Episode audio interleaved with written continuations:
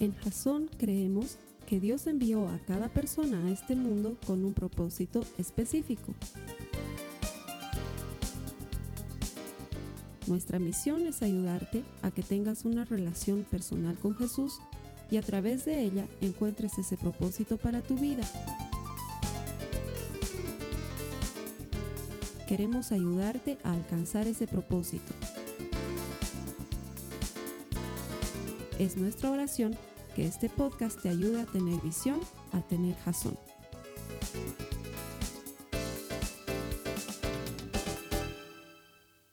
Esta es nuestra última semana de Hay más dicha y hoy vamos a aprender que hay más dicha en dar lo primero y lo mejor. Y para esto te pongo en contexto.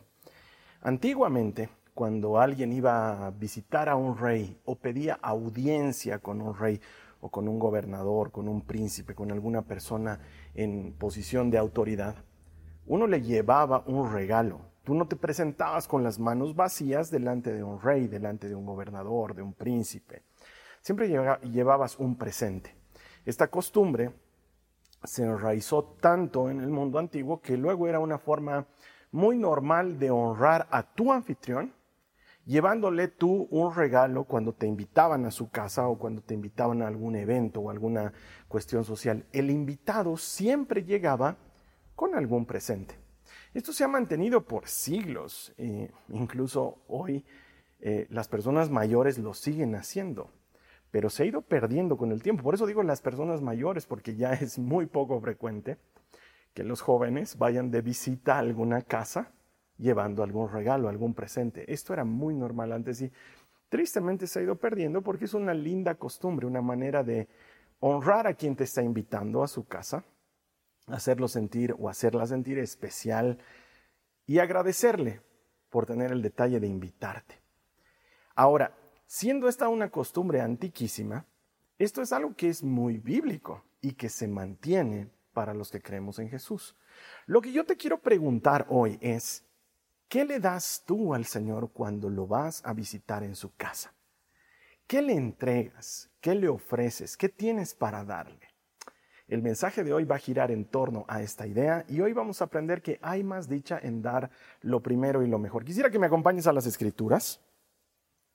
Esto se encuentra en Deuteronomio en el capítulo 26, en los versos 1 al 4. Vamos a leer lo que dice. Dice, cuando entres en la tierra que el Señor tu Dios te da como preciada posesión, y la conquistes y te establezcas en ella, coloca una parte de las primicias. Quiero que agarres esa palabra y la tengas ahí porque de eso vamos a hablar. Coloca una parte de las primicias de cada cosecha en una canasta y llévala al lugar de adoración designado. El lugar que el Señor tu Dios elija para que su nombre sea honrado. Preséntate al sacerdote que esté a cargo en ese momento y dile, con esta ofrenda reconozco ante el Señor, su Dios, que he entrado en la tierra que Él juró a nuestros antepasados que nos daría. Entonces el sacerdote tomará la canasta y la colocará frente al altar del Señor, tu Dios. Esta cita nos está ilustrando perfectamente lo que te digo.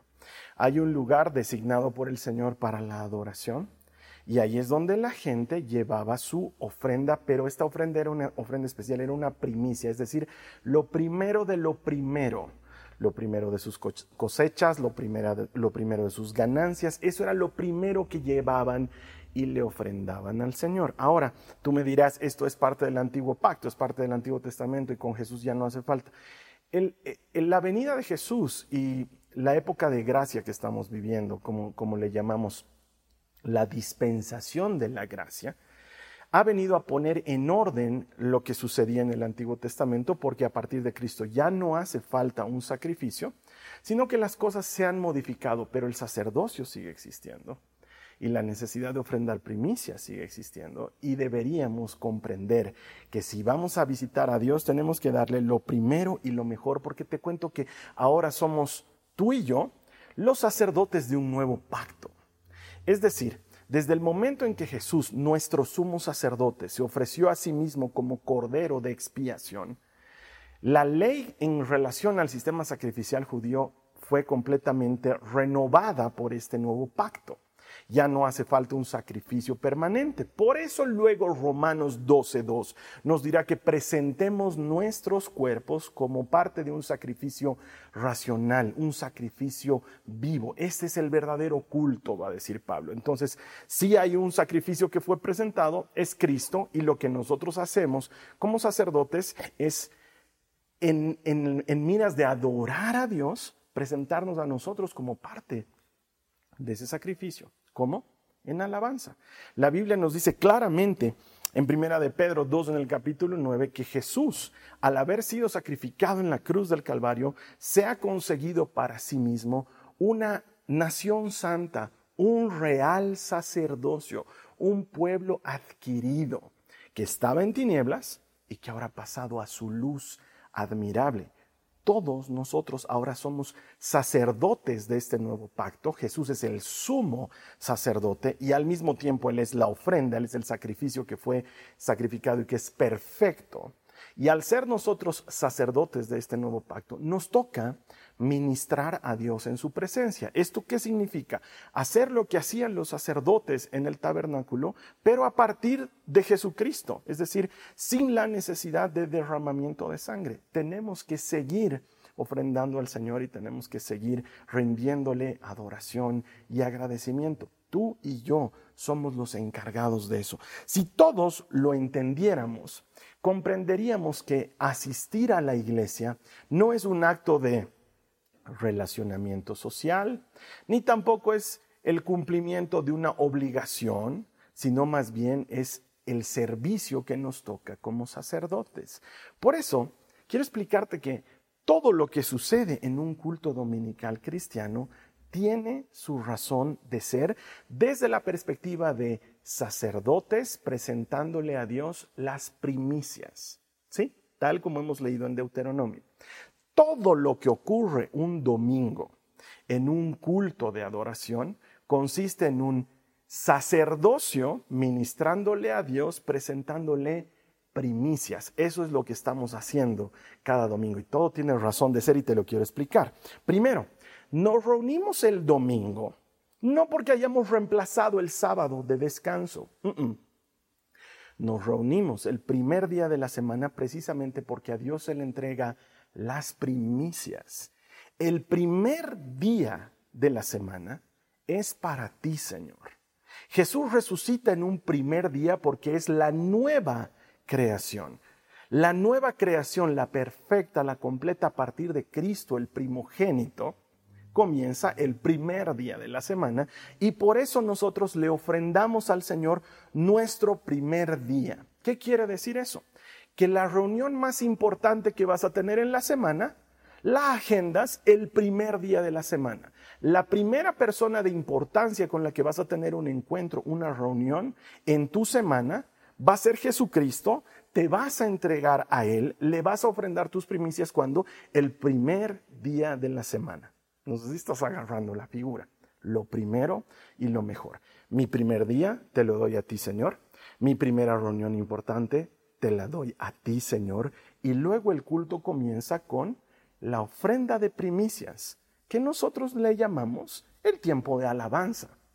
Es fundamental que comprendamos esto. Esta es la razón por la cual los cultos no comienzan con la prédica y terminan con la alabanza, sino que más bien comienzan con la alabanza y terminan con la prédica, porque lo primero que hacemos es ofrendarle al Señor nuestra vida misma en alabanza y en adoración, como dice Romanos, como sacrificios vivos.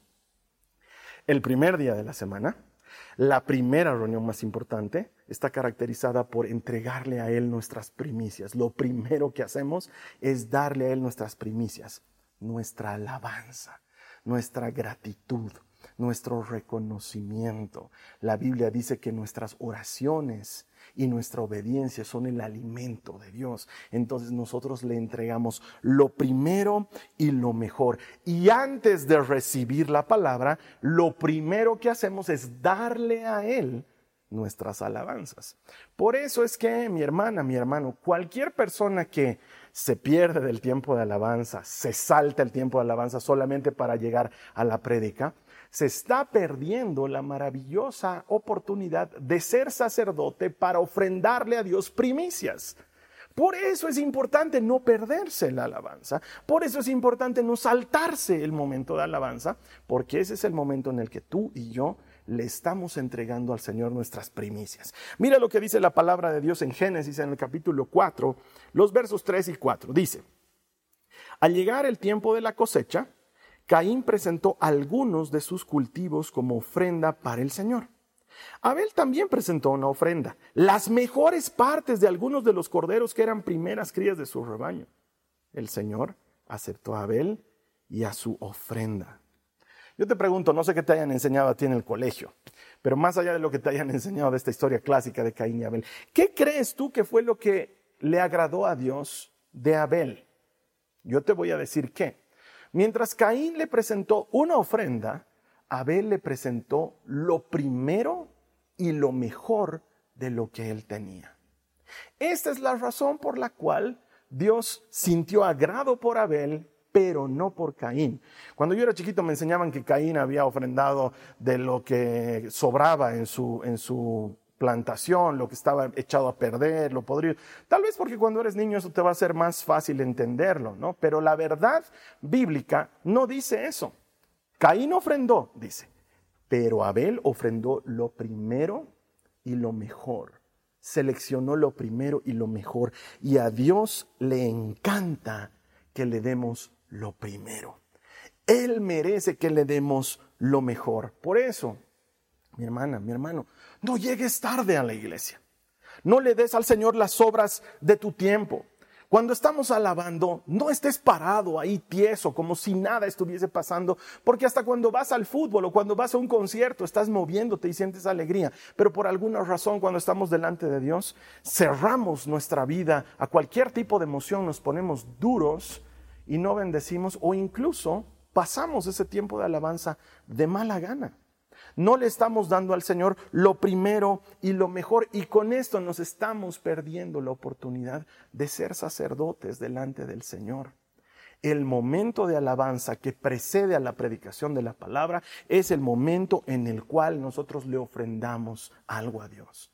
Y cuando cantamos las canciones que prepara el ministerio de alabanza, la alegría que tiene que envolver todo esto, no es parte de atendemos el pedido de la hermana fulana o del hermano sutano que nos llamó para pedirnos tal canción. No, no somos una radio que estamos atendiendo los hits del momento.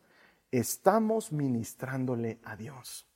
Estamos haciendo esa reunión sacerdotal del Antiguo Testamento en la cual el Cordero ya ha sido sacrificado y estamos celebrando que el sacrificio es perfecto, que tenemos entrada directa al trono de la gracia. Los cantos que se eligen, el Ministerio de Música los ha elegido no solamente en un tiempo de ensayo, pero en oración eligiendo cómo vamos a presentarle nuestra ofrenda de alabanza al Señor. Es fundamental comprender esto. Le damos lo primero y lo mejor, nuestras primicias.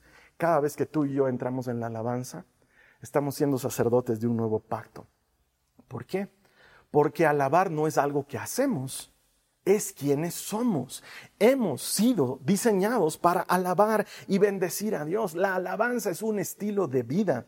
La alabanza no consiste en un Dios que tiene serios problemas de ego y de autoestima y por eso necesita un grupo de personas que constantemente le estén recordando cuán bueno, cuán santo y cuán maravilloso es. No, para nada. Dios no nos necesita para manifestar su gloria. Los cielos cuentan la gloria de Dios, el firmamento anuncia la obra de sus manos. Aunque nosotros no le alabemos, su gloria, su presencia y su majestad son extraordinariamente reconocidas en todas partes, porque por donde Él pasa, desparrama gloria. Él no tiene problemas de autoestima y no necesita que nosotros le alabemos. Nosotros somos los que necesitamos la alabanza. Te lo explicaré más adelante con más detalle, pero todo esto comienza por esta dinámica de dar y recibir, porque es Dios el autor de hay más dicha en dar. Y es cuando damos, perdón, es dando que como recibimos. Cada, cada, vez que tú y yo damos algo, luego vamos a recibir algo. Entonces entramos en esta dinámica de darle algo a Dios antes de que Él nos dé la bendición de su palabra. ¿Por qué? Porque es más bienaventurado dar primero es que damos. Y eso es lo que hacemos cuando alabamos. Mira lo que dice el Salmo 63, uno de mis salmos favoritos, en los versos 1 al 5, dice lo siguiente. Oh Dios, tú eres mi Dios. De todo corazón te busco, mi alma tiene sed de ti, todo mi cuerpo te anhela en esta tierra reseca y agotada donde no hay agua. Te he visto en tu santuario y he contemplado tu poder y tu gloria. Tu amor inagotable es mejor que la vida misma. ¿Cuánto te alabo? Te alabaré mientras viva. A ti levantaré mis manos en oración. Tú me satisfaces más que un suculento banquete. Te alabaré con cánticos de alegría. ¿Te das cuenta cómo dice la Biblia que hay que alabar al Señor? Y la intensidad que pone David en este salmo para ayudarnos a comprender lo profundo de la relación que hay entre Dios y nosotros cuando estamos dándole algo a Él porque muchos de nosotros buscamos al Señor porque queremos recibir algo de Él y sabes que no está mal. Él es tu Padre, Él quiere darte. Pero todo comienza con nosotros dándole primicias. Antes de venir a recibir a la iglesia, nosotros deberíamos venir a dar. Tenemos que desterrar de nuestra mente y de nuestras costumbres ese comportamiento egoísta en el que todo gira en torno a mí. Entonces la, la, prédica tiene que ser la prédica que me gusta y la alabanza tiene que ser la alabanza que me gusta. No, no, no. La alabanza tiene que ser la alabanza que le gusta al Señor. ¿Y sabes qué alabanza le gusta? La tuya la que tú le presentas, la que tú vas y le ofrendas como primicia. Él quiere que nosotros le presentemos. Y en Jasón, en esta iglesia, la alabanza es el único momento de ofertorio. Aquí no levantamos ofrenda como lo has aprendido dos semanas atrás. Nunca tenemos un momento en el que le damos una ofrenda eh, económica al Señor, porque además sabemos que Él no necesita el dinero. Esto ya te lo expliqué. Si no lo has visto, velo por favor en dos prédicas antes. Hay más dicha en dar que en recibir, se llama el primer mensaje. Hemos aprendido que hay más dicha en ser una, eh, una persona generosa. Ese es el verdadero nombre del mensaje. Hemos comprendido eso entonces en Jasón, en esta iglesia. El único momento de ofertorio es cuando le alabamos. Y los que llegamos tarde a la alabanza, los que nos saltamos la alabanza, nos estamos perdiendo la oportunidad de ofrendar al Señor, de darle algo de nosotros, de entrar en esa dinámica de dar. Lo increíble es que la dinámica funciona así. Tú das y recibes, dice la palabra. Al que da, se le dará. Recibirá una medida apretada, rebosante, remecida, dice el Señor. Al que da. Entonces cuando nosotros bendecimos al Señor, luego Él nos bendice. Y como recibimos, entonces volvemos a dar. Y se vuelve un ciclo. Doy, recibo. Doy, recibo. Doy, recibo. Así funciona la dinámica de Dios. Él es el autor del dar y el recibir. Podemos encontrar muchos ejemplos en la palabra de Dios de cómo esto funciona. Por ejemplo, cuando Salomón dedicó el templo que había construido hizo una dedicación extravagante, ofrendó toros y becerros y ovejas como nadie nunca jamás en la vida había ofrendado. Hizo fiesta siete días y luego siete días más, catorce días estuvo el pueblo celebrando que habían construido un lugar para adorar a Dios. ¿Y sabes cómo responde el Señor? Con la confirmación de lo que le había dicho años atrás a Salomón. Años atrás, Dios se le aparece en un sueño y le dice, ¿qué quisieras que te dé? Y Salomón le dice, dame sabiduría para gobernar este pueblo. Después de la dedicación del templo, que habían pasado años de construcción, Dios confirma su bendición sobre Salomón y le dice, mi presencia residirá en este lugar y te bendeciré. Y si caminas en mis caminos y guardas mis estatutos, yo estaré contigo donde quiera que vayas. La bendición que Salomón presenta a Dios se transforma en la bendición de Dios para Salomón y para el pueblo de Israel. Porque esta dinámica de dar y recibir es un perpetuum móvil, siempre está en movimiento. Todo comienza con darle a Dios las primicias. Me encanta que David había comprendido tan bien esto, que en cuanto él pudo montar el tabernáculo, porque él tenía el deseo de construir un templo, pero Dios le dijo, no lo harás tú, lo hará tu hijo. Entonces lo que hizo él es montar el tabernáculo para que la gente vaya otra vez a adorar y a ofrendar al Señor. ¿Y sabes qué hizo? Puso un equipo de alabanza de 24 horas al día, 7 días a la semana, porque él comprendió que era más importante dar que recibir. Y entonces la alabanza se transformó en la mecánica de Israel para darle algo a Dios de manera permanente y constante. Al darle a Dios, al ofrendarle tu alabanza, sueltas tus cargas te derramas delante del Señor. Si tú no has alabado o te privas de alabar en la presencia del Señor porque dices, es que no quiero que me vean bailar, es que me siento incómodo, ¿sabes qué? Nadie te está mirando mientras alabas. La gente está enfocada en el Señor. La gente está enfocada en su relación personal con el Señor. Nadie te está escuchando si cantas o no. El que se lo está perdiendo, la que se lo está perdiendo eres tú si no lo haces. La Biblia nos dice que tenemos que presentarle al Señor un culto racional. Eso lo dice en Romanos 12. Eso quiere decir que tiene que ser voluntario. Tiene que, ser, ah, tiene que ser algo que yo hago porque quiero hacerlo. Entonces decido hacerlo aun cuando no tengo ganas, aun cuando no me nace. No levantamos las manos en el templo o bailamos o nos alegramos porque estamos de buen humor y tenemos muchas ganas. Levantamos las manos y alabamos con alegría, porque es lo que hay que hacer para ofrendarle a Dios en su presencia. Es lo que acabamos de leer en el Salmo 63. No te prives a ti misma, no te prives a ti mismo de la posibilidad de estarle ministrando a Dios como un sacerdote que hacía en el Antiguo Testamento ministrándole al Señor. Y dale a Él lo primero para que encuentres la bendición de la dinámica que Dios ha creado. Hay más dicha en dar. Mira, mucha gente dice, Carlos Alberto, es que con eso es bien difícil. Sabes que yo no bailo. Y yo te quiero decir que yo era igual. Es más, creo que sigo siendo igual. Yo no bailo en ningún lugar. Yo no bailo así nomás. Es una cosa muy especial que tú me veas a mí bailar. Y no te digo porque, ay, mírenlo, se hace el hermano. No, sino que definitivamente eh, toda la gente piensa que soy canchero y extrovertido, pero sabes que me siento muy tímido al momento de bailar. Tal vez es una inseguridad que tengo, no lo sé. Entonces, en mis primeros años de conocer a Jesús, a mí no me hacías bailar, pero ni a punta de cañón. Yo veía que toda la gente estaba bailando y alegrándose delante de Dios y yo era así, o era así. A lo mucho llegaba a hacer esto, ¿no? Como velero en alta mar, pero así bailar, bailar, olvídalo. Hasta que el Señor tocó mi corazón y comprendí que yo tenía la posibilidad de ser uno de esos sacerdotes que se alegraban y se derramaban en la presencia de Dios. ¿Cómo negarme a mí mismo ese privilegio? El Señor me estaba llamando a hacer algo por Él, ¿cómo no lo iba a hacer? Hermana, hermano, nadie mira si bailas lindo o bailas feo, pero el Señor mira si te alegras delante de Él. El Señor mira si te alegras delante de su presencia. Ah, es que Carlos Alberto, yo estoy en contra de toda emocionalidad. Bueno, pues te cuento que las emociones Dios nos las dio. Nos las dio para que seamos humanos. Él es un Dios que se emociona. La palabra nos muestra en muchos pasajes como Él canta de alegría. Por ejemplo, dicen Sofonías. Él se alegra cuando su pueblo se alegra con Él. Oye, ¿por qué nosotros no deberíamos hacerlo? Y claro, para muchos parece muy fácil gritar gol cuando mete gol tu equipo favorito, pero ¿por qué no podríamos gritar a Dios que venció y que nos rescató del Calvario?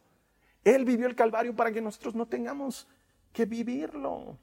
Hay una canción que los chicos han estado cantando últimamente que dice, tu voz me habló y a la muerte venció. ¿Cómo no vamos a celebrar eso? Que Él, como a Lázaro, nos llamó de donde estábamos muertos en nuestros pecados y nos dio vida juntamente con Él. Cuando estamos alabando, nos podemos alegrar con cantos, con bailes, con gritos de alegría, porque estamos haciéndolo delante de nuestro Dios. La alabanza nos provee perspectiva, Repitamos lo que decía el Salmo 63 en el verso 2. Dice, te he visto en tu santuario y he contemplado tu poder y tu gloria. Te he visto, he contemplado. Eso me da una noción de quién soy yo y quién eres tú. Alguna vez estando en un minibús, minibuses son aquí en La Paz eh, vehículos de transporte público que no son tan grandes como un bus, pero tampoco son tan pequeños como un auto, ¿sí? Por eso le llamamos minibús son vehículos muy utilizados en la ciudad de La Paz y por lo menos unos años atrás, antes de la pandemia, yo usaba minibuses. Luego ya he dejado de utilizarlos desde la pandemia y bueno, son muchos años que no los utilizo. Pero nunca voy a olvidar que en los minibuses los choferes ponen algunos stickers de frases tales como tu envidia es mi bendición. Y así como encuentras frases chistosas y ridículas como esas, también encuentras frases bien interesantes. Y había una que me llamó la atención y que la has debido leer o la has debido escuchar o la has debido ver en un meme o en algún lugar. No le digas a Dios cuán grande es tu problema, pero dile a tu problema cuán grande es tu Dios. Esa es una perfecta definición de alabanza. Cuando nos acercamos a Dios y contemplamos su grandeza, nuestro problema adquiere una dimensión real. La alabanza nos da perspectiva, nos ayuda a comprender que Dios es grande y maravilloso, infinito en poder y misericordia. Y entonces miramos nuestro problema y ya no había sido tan grande como lo mirábamos, ya no había sido tan peligroso como se nos mostraba, porque el alabar al Señor nos proporciona perspectiva nos ayuda a comprender la relación de dimensión, tamaño, poder y majestad de Dios. Cada vez que tú y yo alabamos, nos damos cuenta cuán grande es Él. Cuán grande es el Señor y entonces vemos cuán grandes son sus sueños versus mis sueños que habían sido pequeñitos, cuán grande es su bondad para conmigo versus lo que yo pienso que debería ser bondad para conmigo, cuán grandes y maravillosos son sus planes y su propósito versus lo que yo había planeado para mi vida. Él es más grande, Él es mejor y cada vez que yo me pongo delante de Él y le exalto y le reconozco, y le alabo y le bendigo, me doy cuenta que Él es enorme y yo soy pequeño, que Él es todopoderoso y mis problemas tienen solución, que Él es majestuoso y lleno de amor y que yo soy muy amado. La alabanza nos ayuda a encajar en el lugar que nos corresponde el lugar que Él ha diseñado para nosotros. Debes recordar esta historia del Antiguo Testamento. David ha decidido trasladar el arca del pacto de donde estaba a donde va a estar ahora, que es en Jerusalén, en la ciudad de David. Y ha preparado toda una comitiva un ministerio de alabanza extraordinario, música, alegría, cantos, bailes. Yo me imagino que había algarabía. No sé pues cómo sería en esa época, pero yo me imagino que en esta época habría papelitos de colores y fuegos artificiales. Y dice que David estaba vestido con ropa sacerdotal. Nadie podía ponerse esa ropa, solamente los sacerdotes. Y para ser sacerdote tú tenías que ser descendiente de Leví y descendiente de Aarón al mismo tiempo. David era descendiente de Judá, pero él está vestido con ropas sacerdotales y no muere, porque a Dios le encanta alguien que ha decidido darle sus primicias como ofrenda. Y David es el primero, está encabezando todo el desfile y está bailando hasta la última gota de su sudor, está cantando y está alegrándose, está literalmente deshaciéndose y derramándose delante de Dios en alegría, en bailes, en canto y en júbilo. Y una de sus esposas, Mical, la hija de Saúl, lo ve bailando así y lo menosprecia y dice, qué ridículo, haciendo ese escándalo y ese espectáculo delante de la gentuza. Eso es lo que pensó Mical. Y cuando David terminó de ofrendar al Señor las primicias y de colocar el arca en el tabernáculo y despachó a la gente habiéndoles bendecido, llega a su casa feliz de lo que ha vivido y se encuentra con su esposa que le dice, vaya espectáculo que ha dado el rey de Israel delante de la gentuza moviéndose y bailando de esa manera, vestido de sacerdote. ¿Y sabes qué le dice David? No fue delante de la gente, no fue delante de ti, fue delante de mi Dios, que me eligió y me prefirió en vez de tu Padre, delante de quien adoré. Y si me he humillado, me voy a humillar más todavía porque Él merece lo primero y lo mejor. Esa debería ser nuestra actitud. Nos da perspectiva. Él es grande, yo soy pequeño. Él puede, yo no puedo. Él sabe, yo no sé. Él tiene, yo no tengo. ¿Sabes que Me voy a humillar y me voy a derramar delante de Él aún más porque Él lo merece todo. Y cuando estamos alabando a Dios y cuando estamos bendiciendo su nombre y nos estamos dando a nosotros esa oportunidad de ser quienes le presenten la primicia, lo primero y lo mejor, ¿sabes qué?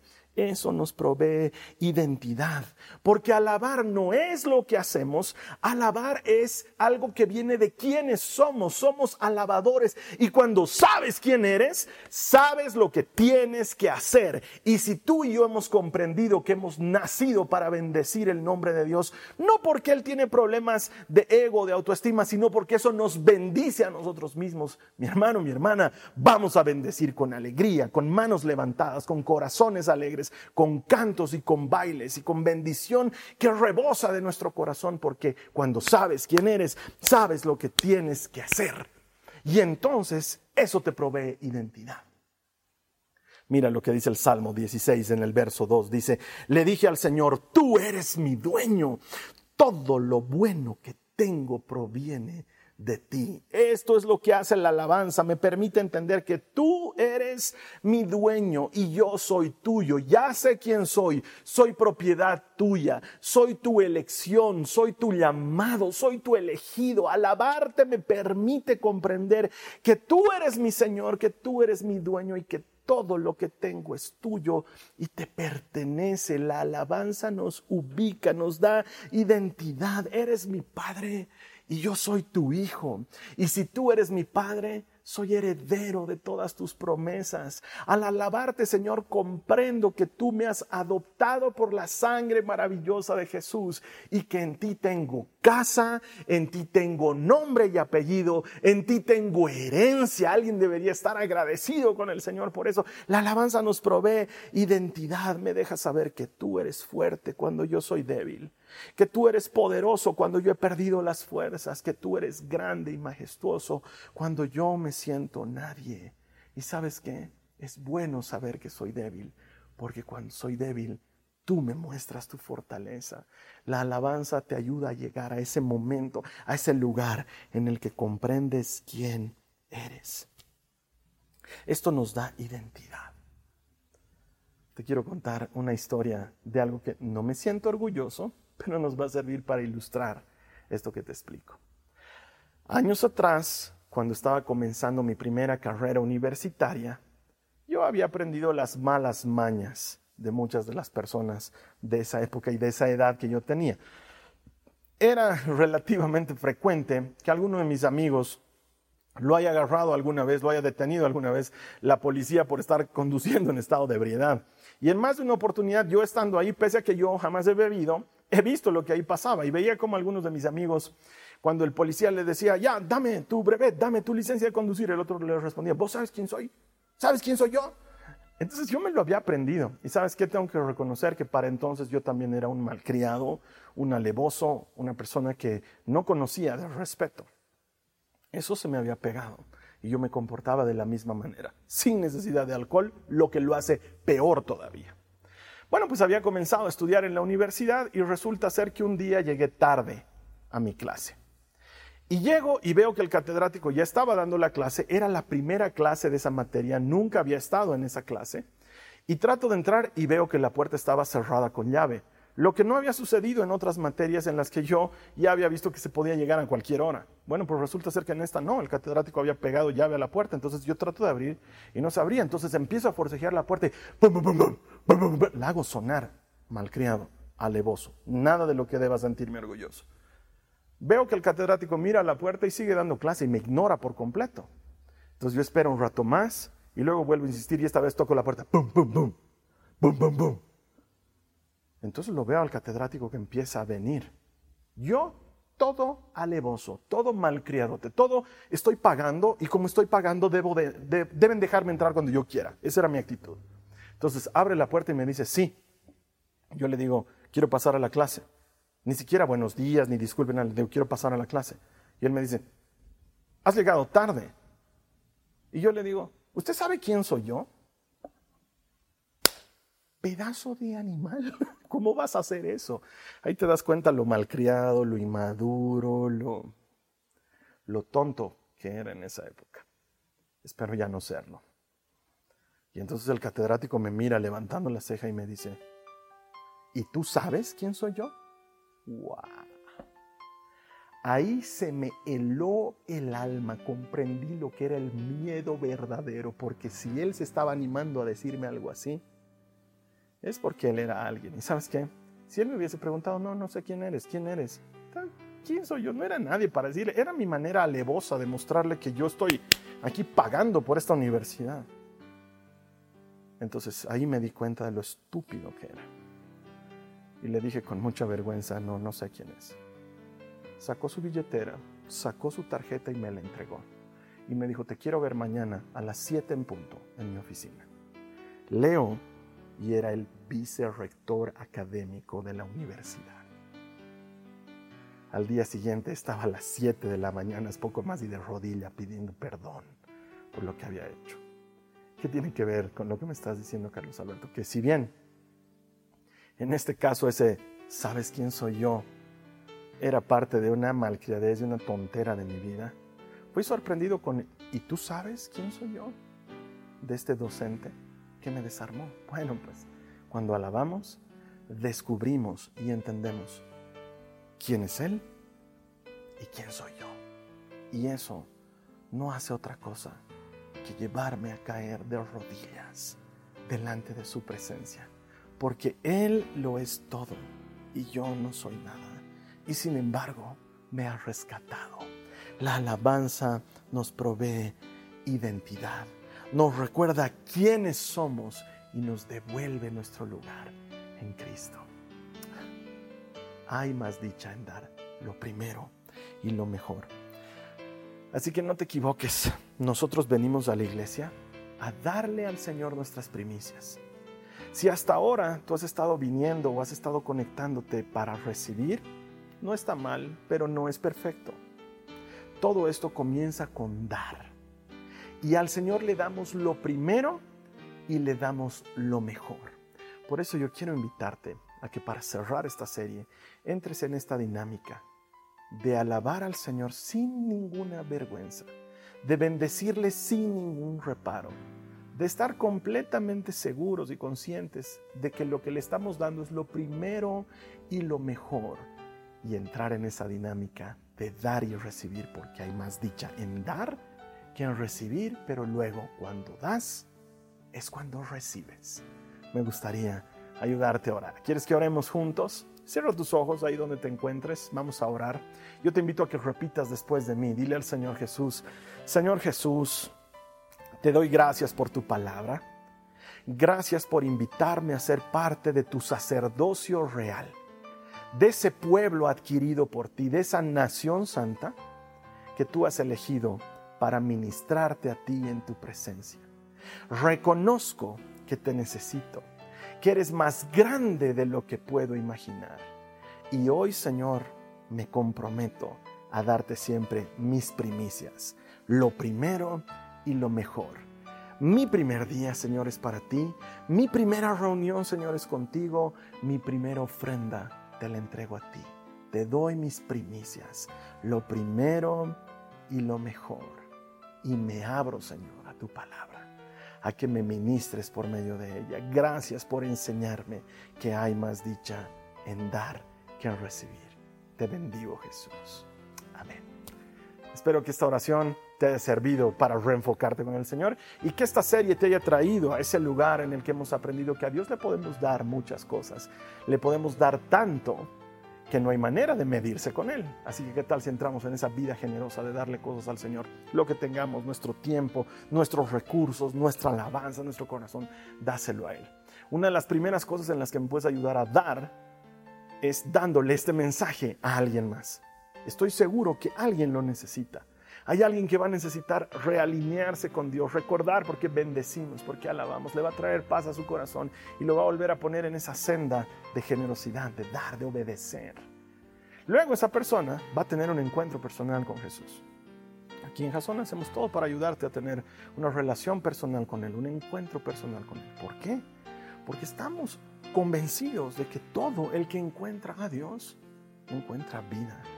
Y cuando alguien encuentra vida, el pueblo celebra. Así que nos vamos a unir juntos a la celebración, al festejo de esa persona que recibió vida porque tú le compartiste un sencillo mensaje a través del Internet. ¿Me ayudas con eso? Estoy seguro que sí. Te voy a estar esperando aquí la siguiente semana.